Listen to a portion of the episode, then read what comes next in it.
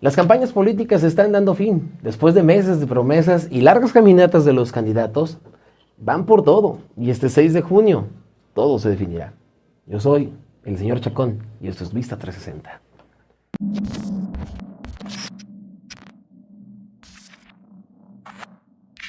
En días anteriores, el candidato Tinieblas, quien busca la alcaldía de Venustiano Carranza, fue cuestionado durante un debate. La pregunta que le hicieron fue, ¿Cómo apoyaría a la comunidad LGBTTIQ? El candidato se quedó callado. Y aquí va una pequeña propuesta para quien llegue a cualquier puesto político. Creo que esto podría ser de mucha ayuda. Ayuda y terapia psicológica para la comunidad y principalmente a los padres de los integrantes de dicha comunidad. Hoy en día se considera común salir del closet, pero no es fácil. En un país cerrado a la ideología conservadora, no es fácil el ser aceptado primero por la familia.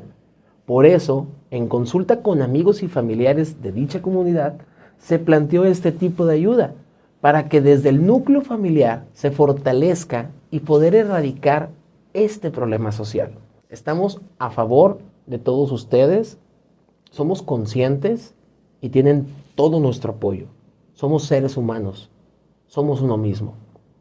También, dicho sea de paso, se puede crear una ley con los actuales y los nuevos mandatarios en contra de los falsos profetas y sanadores, porque el pasado fin de semana se supo de una nueva secta en la cual su principal orador y autodenominado coach ha estado abusando sexualmente de mujeres que acuden a este grupo de culto de liberación personal.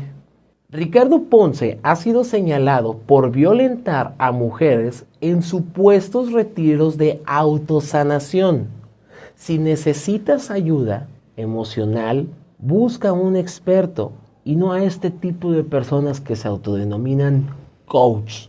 Ricardo Ponce, autodenominado sanador, generó muchos comentarios durante el fin de semana luego de que fuera acusado de violentar a mujeres durante los eventos que organizaba en Bacalar, esto en el estado de Quintana Roo.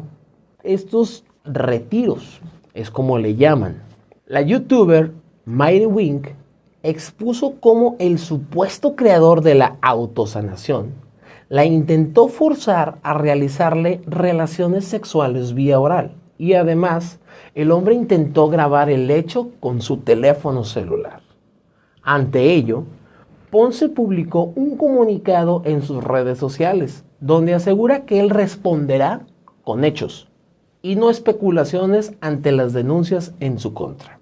Por otro lado, una cuenta en Instagram está recolectando otros testimonios similares a los de la influencer en contra de Ricardo Ponce. El sujeto alega ser un guía de el sujeto alega ser un guía de autoconocimiento, experto en liberación emocional, quien supuestamente ha ayudado a miles de personas a romper patrones mentales y con ello obtiene la autosanación según su portal web. Estas propuestas ayudarían mucho a la comunidad LGBTTIQ y a todas las mujeres de nuestro querido llamado México.